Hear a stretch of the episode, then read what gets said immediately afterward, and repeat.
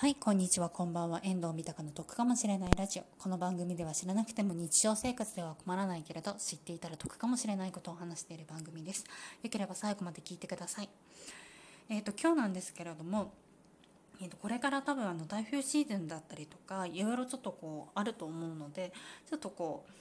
不動産関係で住んでるお部屋でちょっと何か問題が起こった時にお願いしたいことをちょっとお話ししたいかなって思います。でえーと、まず、えーと、お願い事の1個目なんですけれども何か問題が発生したらですね早めに連絡をしてください。でこれなんですけれどもあの早めにちょっと連絡いただかないと例えばですねあのあのお風呂のタイルが1枚2枚だけ剥がれてたっていうだったら全然すぐに対応がそんなに時間がかからないんですよ直すのに。ただこれが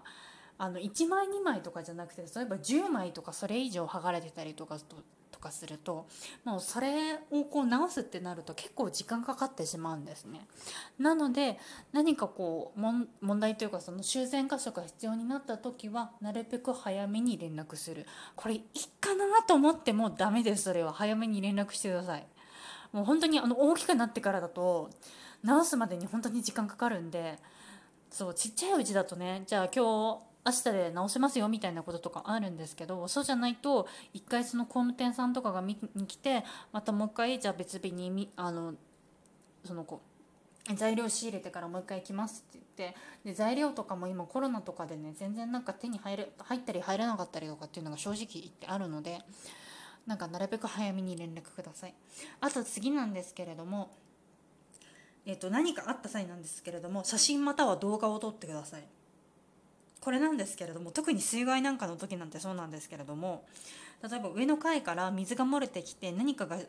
こう水に浸かってしまってダメになってしまったとかっていう時とかって濡れてるうちの時の写真が欲しいんですね。濡れてる時の写真または動画が欲しいです。じゃないと後でこうどうだったんですかって聞いてもなんかあんまりよく覚えてないっていう人結構いるんですね。その工務店さんとかが直すとかっていう時に。なのでい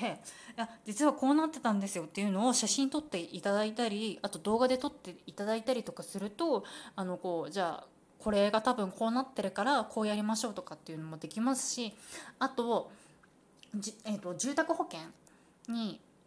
申請する際も写真とかあった方が被害状況とかも分かりやすいんであのその保険の請求とかする時もすごいスムーズにいきます。なので雨降った際なんです。雨とかっていうかまあちょっと水害？